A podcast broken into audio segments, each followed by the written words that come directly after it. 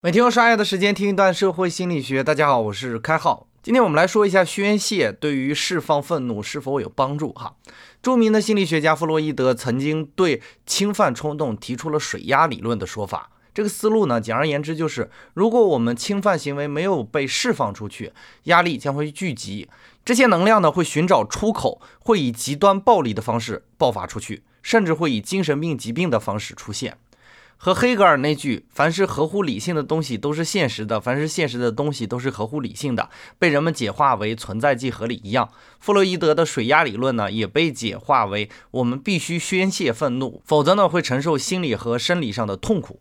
弗洛伊德之后呢，很多精神分析师都相信玩竞争性的游戏是暴力力量宣泄的一个安全出口，但是呢，我们现代数据却显示，暴力游戏会让参与者和观众表现得更具有侵犯性。比如球场经常发生暴力事件，而且在比赛之后呢，运动员的愤怒并没有得到释放。比如一项调查发现，橄榄球运动员在赛季后呢，敌意水平会明显上升。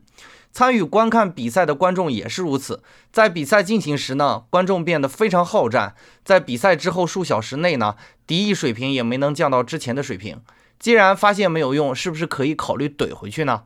怼回去其实也是没有任何用的哈。实验也同样有所证明。当再次拥有发现的机会，那么我们会倾向于更为强烈的侵犯行为。那么听节目的伙伴一定会困惑了：开号怼回去也不行，发泄出去也不行，难道就任由愤怒自由生长吗？首先，我们必须明确一个基本的心理学知识：情绪不会一直存在，我们只会在某些特定的情况下情绪化，我们不会被情绪一直缠绕。从心理学的角度来说呢，情绪只不过是为了应对特定情况的心理反应。大多数情况下呢，类似于愤怒这样的负性情绪呢，是百害而无一益的。那么我们需要做以下几点调整：第一呢，情绪只是一种反应，而并非是最优反应。那么我们需要找到的是最优解决方案。当然，一开始你很难控制自己，不让自己随心所欲，这需要长时间的练习。比如愤怒的时候呢，试着深呼吸八次左右，然后愤怒就会消失了。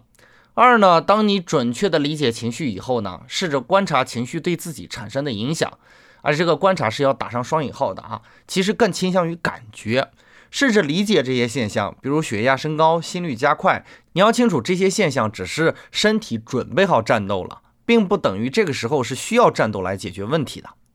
三呢，合理的表达自己的情绪。比如说，当有人和你产生冲突的时候，你可以告知对方你的愤怒是因为对方行为的不合理产生的。这样合理的表达呢，会对愤怒的处理起到帮助的作用。如果做到以上三点呢，那么我相信你会合理的疏导情绪的。本节概念就播讲到这里，感谢您理解今天涉星的主要内容。更多内容关注微信公众号“开号御书房”。我们下个工作日再见。